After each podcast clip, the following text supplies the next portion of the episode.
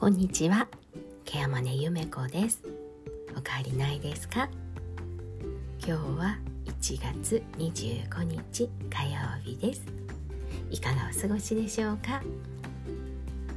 今日は味覚嗅覚についてお話をしたいと思います。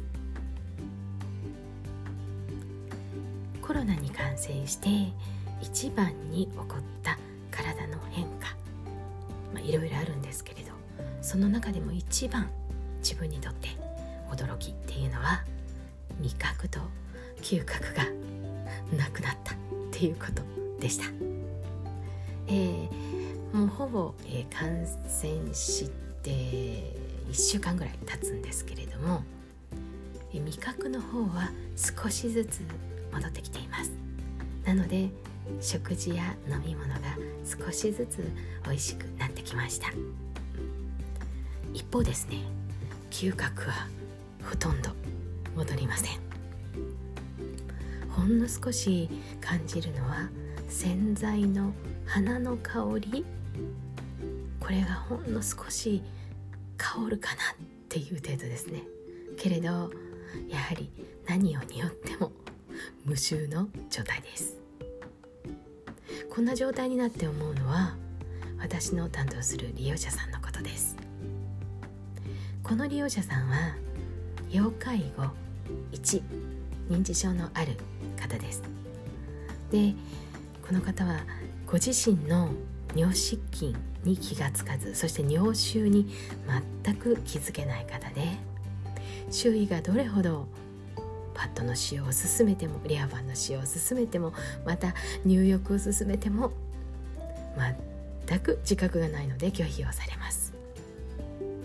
夏場に至ってはすごい匂いだったのでちょっと個人的にお呼びして耳打ちをしたんですけれども。まあそんなこと言われたのは私初めてだわ。挙句の果てにはもう私来ません。なんていうことをね言われたりするんですね。まあ、それでもすぐ忘れて翌日は来られるわけなんですが今の自分はですねもう彼女の気持ちが本当によくわかるんですよね。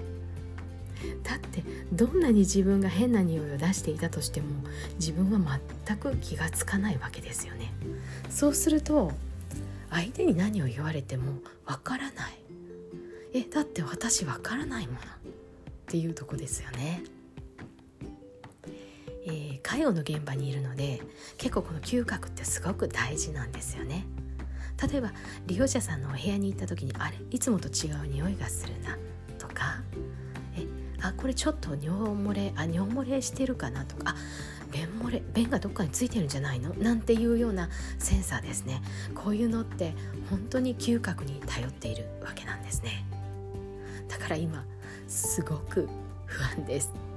現場に戻って私役に立つのかなって思ってますね。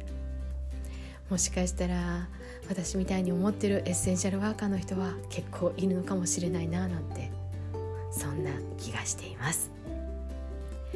残るはこの視力で頑張って利用者さんの様子を確認するしかないんですがもともと近眼もありますし卵子もありますし何より最近は老眼も進んできているのでこれまた頼りにならないなぁなんて思っています。今日は味覚嗅覚についてお話をしてみました。最後まで聞いてくださってありがとうございました。ケアマネゆめこでした。また来ますね。